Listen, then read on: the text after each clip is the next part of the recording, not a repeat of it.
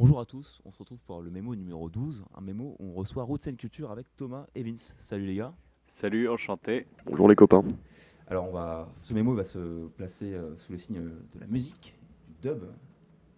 Et euh, donc, si on vous invite, c'est parce que vous avez un événement euh, spécial euh, cette semaine. Euh, ouais, tout à fait, on a la Skank Invasion 2. Donc ça se passe au Dracard, ce sera de 23h à 7h comme la plupart des soirées là-bas.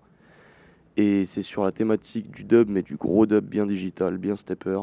Celui qui avance et qui t'écrase un petit peu comme un éléphant avec ses grosses basses. Quoi. D'accord, ça vais passer. Donc on va, mettre, on va parler plus profondément de cet événement. Et après on aura également la chronique de Francisco. Salut Francisco. Salut. Donc on va parler d'abord de- des activités de Roots en général. Vous pouvez un peu présenter euh, votre cœur de métier. Ouais, ben, euh, Roots, euh, Roots, on organise euh, pas mal d'événements tout au long de l'année, donc euh, principalement euh, des soirées euh, à la Belle ou euh, au Drac. Euh, et après, évidemment, le Roots and Culture Festival, donc ça, ça se passe en avril. Euh, je sais pas si on peut encore trop donner la date. Évite, Non. évite, évite. Ok, on évite. mais, euh, mais ouais, voilà, ça se passe, euh, ça se passe euh, sous le format d'un open air en fait. euh, et on fait venir du coup des artistes donc, de la région, nationaux ou internationaux, pour deux jours sur voilà, le format open air festival, sound system et, et grosse chill quoi. Surtout Sound System. hein. L'idée c'est vraiment de ramener des gros murs qui vont, qui vont résonner partout dans- sur le campus Saint-Martin-d'Air et, et bien faire mal au tympan de nos festivaliers. Avec plein d'amour. Et justement, pour tous ceux qui sont un peu, qui sont un peu familiers de cet univers, euh, des musiques que vous proposez, euh, Mhm. est-ce que vous pouvez un peu les- l'expliquer euh Alors, euh, un sound system, grosso modo. Bon, alors, c'est un, donc c'est un mur de son avec euh, plusieurs. euh, Il y a des scoops, il y a des kicks et euh, il y a les aigus. Donc, c'est un peu la formation du sound system. Euh, grosso modo, ce que ça va changer par rapport à euh, un format classique de festival, c'est qu'en fait, contrairement à des festivals où il y a il y a une scène et on regarde surtout voilà l'artiste qui est en train de jouer, etc. Dans le sound system, c'est pas du tout ça. On s'en fout de la scène. Ce qui compte, c'est la musique. Et donc c'est pour ça que le sound system, qu'est-ce qu'il y a de particulier? Alors je suis pas expert là-dedans non plus, mais grosso modo, il permet d'avoir des basses très fortes qui résonnent beaucoup, et donc c'est vraiment un ressenti de la musique qui est recherché. C'est contrairement à, voilà aux festivals normaux où c'est un peu euh, plus l'ambiance, la mise en scène, euh, aussi il y a le jeu de l'artiste. Là, c'est l'artiste s'efface pour euh, au profit de la musique, si tu veux. D'accord. Donc euh, c'est un peu ça ce format euh, et euh, c'est pour ça qu'il y a quelques années, voilà, on faisait aussi scène, machin, et on a fini par se spécialiser dans le sound system pour vraiment rentrer dans l'esprit, euh, euh, dans l'esprit de faire kiffer aux gens euh, vraiment la musique en tant que euh, voilà musique pure.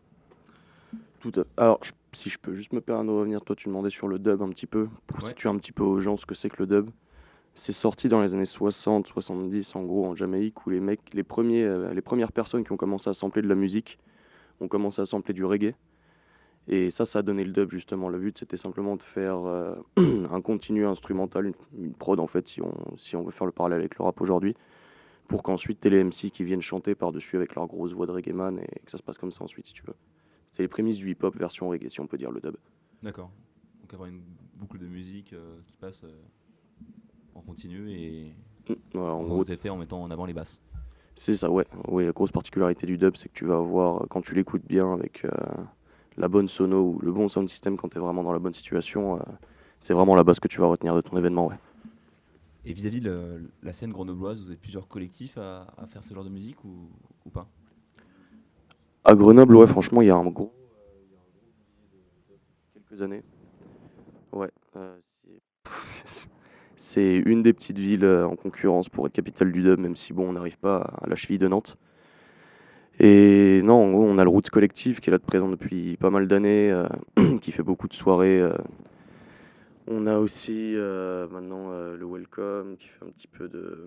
qui en un petit peu. On a le Noise qui, fait, qui a lancé son festival il y a quelques années où ils font techno et, techno et dub. L'Alpine Dub, bien sûr, il y a une heure, à une heure d'ici dans les montagnes à 1500 mètres, euh, justement organisé par les gens de Rootsco. D'accord. Donc ouais, franchement, il y a, il y a un gros réseau, il y a un gros réseau Grenoble. Et euh, dans, euh, dans Culture, il y a aussi un volet un peu solidaire, de ce que je comprends. Vous travaillez avec la Banque Alimentaire. Est-ce que vous pouvez détailler votre collaboration? Euh, bah, avec la banque alimentaire, en fait, on a euh, chaque soirée, on a euh, la possibilité pour nos festivaliers, enfin pour nos festivaliers, ouais, euh, de payer en fait un tarif réduit s'ils amènent en échange euh, des euh, denrées alimentaires. Donc euh, à la base c'était des pâtes, puis ça s'est retrouvé en fait au festival avec toutes sortes de denrées alimentaires pour pour voilà en fait les personnes qui bénéficient de dons auprès de la banque alimentaire. Et donc, grosso modo, sur le festival, euh, c'est en général euh, des réductions de 4, 5, 6 euros sur le prix euh, de l'entrée en échange de 3 kilos de denrées alimentaires. Et tu vois, du coup, là, grosso modo, chaque année, c'est 5, 6 tonnes. Si... Ouais, ouais, autour de 5 tonnes. euh, Ouais. Donc c'est le premier festival où Cinq, on vient avec de course quoi. et on repart avec euh, C'est ça. des acouphènes. C'est un peu l'idée, ouais. Non, Pas a- des acouphènes, non, mais Ouh, Non, j'en sais rien. moi. Mais euh, pas voir au BF. Mais, euh, mais ouais, non, c'est c'est ça un peu. Et donc, euh, du coup, ce partenariat, on le renouvelle d'année en année. Euh, on a des très bons contacts avec la banque alimentaire. C'est des gens en plus qui ben voilà, sont, sont, sont motivés, sont passionnés. Et à chaque fois, ils n'hésitent pas à faire le déplacement pour venir nous aider aux soirées, pour récolter et tout. Donc, euh, c'est un super partenariat et on en est très fiers. casse dédié à Sylvain, avec son petit crâne reluisant, là, il est tellement sympa. Directeur de la banque alimentaire. On va revenir sur euh, l'événement que vous organisez euh, vendredi, la Skank Ouais. Invasion 2, je prononce bien Ouais, Skank, c'est ça, ouais. C'est ça, Super. super. Alors ça se passera au Dracar de 23h à 7h avec euh, pour tête d'affiche Iron Dubs, Stepper One, OB, OBA, ouais. OBA pardon, et un warm-up par votre euh, DJ, enfin votre crew de, C'est ça, ouais. de DJ. Alors le RNC Crew, ouais, c'est les anciens de Roots ou éventuellement les satellites de Roots, très bons copains euh, des anciens ou de nous cette année, euh, qui savent mixer un petit peu et qui ramènent soit leur, soit leur fichier MP3, soit, soit leur gros vinyle, et qui après font jouer ça. Généralement, ils nous font les warm-up en début de soirée, ouais, ça se passe très bien. Et comment vous travaillez avec les artistes que vous choisissez pour euh, vos événements Ah ben, ça, du coup, c'est plus, c'est plutôt justement la prog euh, qui s'en charge. Donc, Ouais. eux, justement, en prog, c'est, euh, enfin, d'année en année, c'est des passionnés euh, du milieu. Donc, euh, du coup, euh, eux, ils savent très bien qui choisir. Et tu vois, euh, pour nous, c'est bien parce que on peut aller voir euh, notre prog et leur dire, OK, vous avez ces mecs-là. Et ils, ils savent que euh, ces artistes pourront jouer ensemble, ils vont bien. Ils sont dans des maisons, euh, soit dans la même maison, euh, soit dans des maisons qui se chamaillent pas, quoi, on va dire. Donc, euh, c'est eux après qui voient plus la côté, euh, du coup, le côté prog. Nous, on reste un peu distant par rapport à ça, mais chaque soirée, on leur fait confiance parce qu'ils savent, euh, ils savent comment faire pour, euh, pour que la soirée euh, soit. euh, Enfin, la programmation de la soirée rencontre un public bien défini. Quoi. Soit cohérent par rapport à ce que vous Ouais, proposez. c'est ça. ça. Exactement, ouais. Cette année, euh, ça risque d'être très cohérent parce que ce dont je t'avais parlé au début de l'interview, là, le gros stepper digital, enfin le gros dub stepper et digital, justement, qui est bien, pas forcément lent, mais au contraire un petit peu dynamique par rapport aux autres, euh, même si ça paraît lent par rapport aux autres musiques électroniques. Un truc bien lourd, un truc bien gras, ça, c'est ce qui risque c'est ce que euh, les festivaliers, notre public risquent de rencontrer à peu près toute l'année. Particulièrement parce que notre Espo Proc, c'est un grand fan de ce style-là et qu'il le met très bien en valeur avec des procs bien cohérentes, justement. La billetterie, est-ce qu'elle est toujours en ligne pour cet événement? La billetterie est toujours en ligne. Alors, je ne saurais plus te dire exactement à quelle heure elle ferme, mais elle ferme euh, quelques heures avant euh, le début de l'événement. En début de soirée, vendredi. Et euh, vous, comment vous êtes intéressé à, à ces musiques-là? Comment vous êtes arrivé à Roots? Comment, comment vous êtes tombé dedans? Tu veux commencer ou... Ouais, je vais peut-être commencer. Bah, moi, après, j'étais, j'étais de base un peu passionné par le reggae, donc, euh, donc du coup, euh, je suis venu à Roots, euh, bah, euh, voilà, par, par, par passion. Après, je connaissais pas trop trop le dub, un petit peu, mais voilà, j'en écoutais pas plus que ça, et en fait, bah, déjà, bon, j'aime bien, et j'ai appris en fait à découvrir un peu le style, et et c'est un peu comme avec tout style de musique, quoi. Au début, tu rencontres un nouveau style, t'es là, c'est quoi ce truc, je connais pas. Puis finalement, quand bon, t'apprends à connaître un peu les artistes, tu vois aussi qu'il y a des sous-genres dans le truc. Et en fait, euh, ouais, moi, ça me plaît beaucoup. Et après, euh, après, je sais pas, Thomas, toi. Euh, alors, ouais, je suis tout à fait d'accord avec ce qu'il vient de dire. En gros, les gens qui viennent à Roots and Culture, qui viennent de GEM, ont plutôt deux profils. Celui de Vincent qui kiffe le reggae et qui viennent justement parce qu'ils savent qu'il y a cette identité qui va être, euh, qui va définir la, qui va définir un petit peu euh, le pôle associatif. C'est important. C'est très important. Un gros bisou à toi, Yeah, Brian. Et euh, non, il y a beaucoup de gens justement qui adorent le reggae de base et qui viennent à Roots. Et il y a d'autres gens un peu plus comme moi qui écoutent du reggae sans forcément pour autant être passionnés, en, y être, ah, en être passionné, pardon. mais qui par contre savent qu'il y a une mentalité euh, très ouverte d'esprit, très euh, chill, très. Tu rentres facilement dans le cercle en gros une fois que quand tu es, quand es dans ce genre de milieu et que tu mets un peu de volo- Mm. bonne volonté. La grande maison du reggae et la chapelle euh, du dub. Ouais, voilà, un petit peu ça, un petit peu ça. Ouais, et... bah. Ouais. Après, ouais, je sais pas, moi, je... enfin bon, moi du coup, je suis un peu passionné aussi, mais même euh, quand nous on est ensemble avec Thomas, je le prends pas non plus forcément comme euh, quelque chose que je fais avec passion non plus. Je le prends justement comme quelque chose, enfin, un projet à gérer comme on avait en gestion de projet, tu vois. Ben, pour moi, c'est un Toi, peu la même. frère? Bah non, mais tu vois, genre, il n'y a, y a pas forcément euh, à Roots que des types euh, qui écoutent du reggae et qui sont défoncés. Bon, il y en a, hein, mais genre, tu vois, Thomas, il est, euh, il est fan de. Thomas, il est fan de métal. euh, euh, voilà, il y en a d'autres qui sont euh, fans d'autres genres, en fait. Et moi, je trouve. Enfin, ça, ça n'empêche pas, voilà, euh, le, le fait. Personne aime, enfin personne connaît trop le dub si tu veux, donc après forcément euh, dire on a besoin que de, que de gens qui soient passionnés, bah pas forcément, parce qu'en fait, voilà, euh, au niveau de la programmation, ouais, parce qu'effectivement, faire des soirées avec des artistes qui, euh, qui, euh, qui se rapprochent les uns les autres, qui soient, enfin, une prog qui soit cohérente, cohérent. c'est c'est logique, mais après, hors de la prog, euh, tous les profils sont les bienvenus, quoi. D'accord, ça Bien marche. sûr. Bien sûr, bien sûr. C'est très hétéroclite, Roots, ouais, là, c'est très très hétéroclite. Bah, bien reçu. Donc on rappelle, vous avez votre événement, la Skank Invasion, euh, ce vendredi-là. Ouais. Et on va passer à la chronique de Francisco. Ouais. À toi de jouer. Alors euh, j'ai décidé de vous raconter l'histoire du reggae, dont les origines remontent euh, plus ou moins au même moment que celle du rock, c'est-à-dire dans les années 60. Euh, il faut savoir que le reggae trouve son origine dans le mot reg, R-E-G-E, qu'on peut traduire par dispute et est théorisé euh, musicalement par euh, The Maytals euh, dans le morceau euh, Do the Reggae en 1968. Ce groupe jamaïcain est très vite considéré comme le pionnier du mouvement, qui trouve donc ses origines dans ce même pays. Et euh, on, rapproche d'ailleurs euh, la plupart du temps le mouvement du reggae euh, au mouvement Rastafari. Et le mouvement dépasse alors celui du style musical et devient un véritable style de vie pour un bon nombre de personnes. Le mouvement Rastafari, en gros, c'est un mouvement social, culturel et spirituel qui s'est développé 30 ans plus tôt dans le même pays, en Jamaïque, suite à la fin de la colonisation britannique, qui avait imposé le christianisme et qui correspond à une nouvelle interprétation de la Bible. Et en fait, leur but, c'était d'établir euh, la fin des souffrances du peuple africain, bien que le mouvement Rastafari connaisse par la suite euh, de nombreuses persécutions.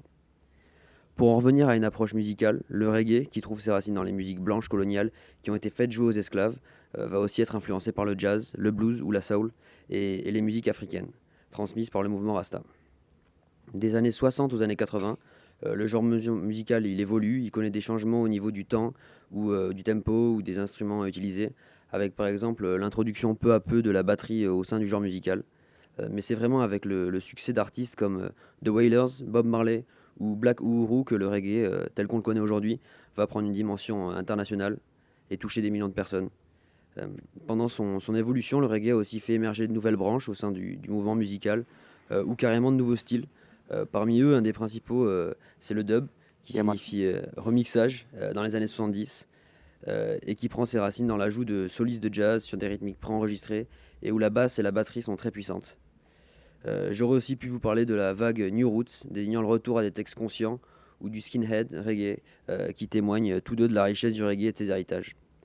Euh, je pouvais pas finir ma chronique sans faire référence à celui qu'on surnomme The King of Reggae, Euh, alors j'ai décidé de vous livrer quelques anecdotes euh, sur sa vie.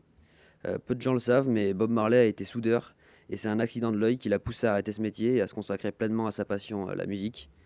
En, en 1972, à l'âge de 27 ans, il avait déjà enregistré euh, 350 morceaux. Il est sorti avec Miss Monde 1976, une canado-jamaïcaine avec qui il a eu son dernier fils et euh, à qui il a dédié le morceau euh, Turn Your Lights Down Low. Il a officiellement reconnu 11 enfants, dont un grand nombre ont été musiciens, mais il en aurait eu en réalité beaucoup plus. Certains parlent de 40, euh, 40 gosses. Il a reçu la médaille de la paix aux Nations Unies en 1978 pour avoir réconcilié deux opposants politiques sénégalais.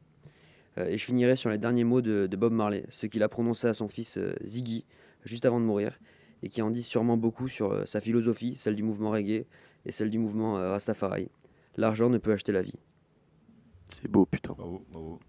Merci pour cette chronique complète et exhaustive sur euh, un mouvement qui, qui est riche. Avec grand Des plaisir. Des, des principaux intéressés, ça fait plaisir. Et pour terminer, bah, est-ce que vous avez des derniers coups de cœur musicaux euh, qui- en tête que vous aimeriez partager? Partager. Vince, souhaites-tu commencer Euh, des dernières nouveautés musicales. Alors attends, Oh, coup de cœur, pas forcément. Vas-y, attends, j'en avais un petit là, mais je me souviens plus trop. Bah vas-y, attends, pas que tu cherches. Euh, dernier coup de cœur musical. Alors, je sais pas si c'est un coup de cœur, mais en tout cas, ils m'ont bien fait kiffer parce qu'ils sont très curieux. C'est un petit crew grenoblois, euh, deux personnes, donc euh, un qui gère les machines, l'autre qui est saxophoniste. Ils s'appellent Desica, ils ont sorti leur, dernier al- leur euh, premier EP pardon, sur SoundCloud. Super pochette d'ailleurs, magnifique. Et c'est très très très très très chelou. C'est-à-dire que c'est une influence dub, une influence électro. Tu vas retrouver des influences du monde aussi, avec, je te dis, plein de, plein de petits éléments musicaux bizarres. T'as pas l'impression qu'ils ont quelque chose à faire là, et pourtant ils vont très bien. Donc euh, DSIK, D-E-S-I-K, super, euh, super petit groupe euh, qu'on a fait jouer à la Belle Électrique. Si vous voulez aller les écouter, bah, faites-vous plaisir. Ouais, voilà, moi après, euh, j'ai un autre groupe. Alors, c'est The Specials Ghost Town. Ok. Euh, je sais pas si tu, tu connais. si, bien sûr, ouais. Si, ouais, bah voilà. Euh, donc ça c'est connu, voilà. Donc euh, ben, je vous en dis pas plus et je vous laisse découvrir un petit peu le son. Est-ce que tu penses que Grenoble c'est une ville fantôme? Grenoble, une ville fantôme Non, mais il y a des fois elle fait aussi, elle fait bien peur quand même Grenoble. Bon bah c'est sur ce message. euh, Sur ce message de peur que nous allons peur nous quitter. Merci Francisco, merci Vince, merci Thomas et merci à la technique. Merci micro-ondes. Au revoir. Merci micro-ondes.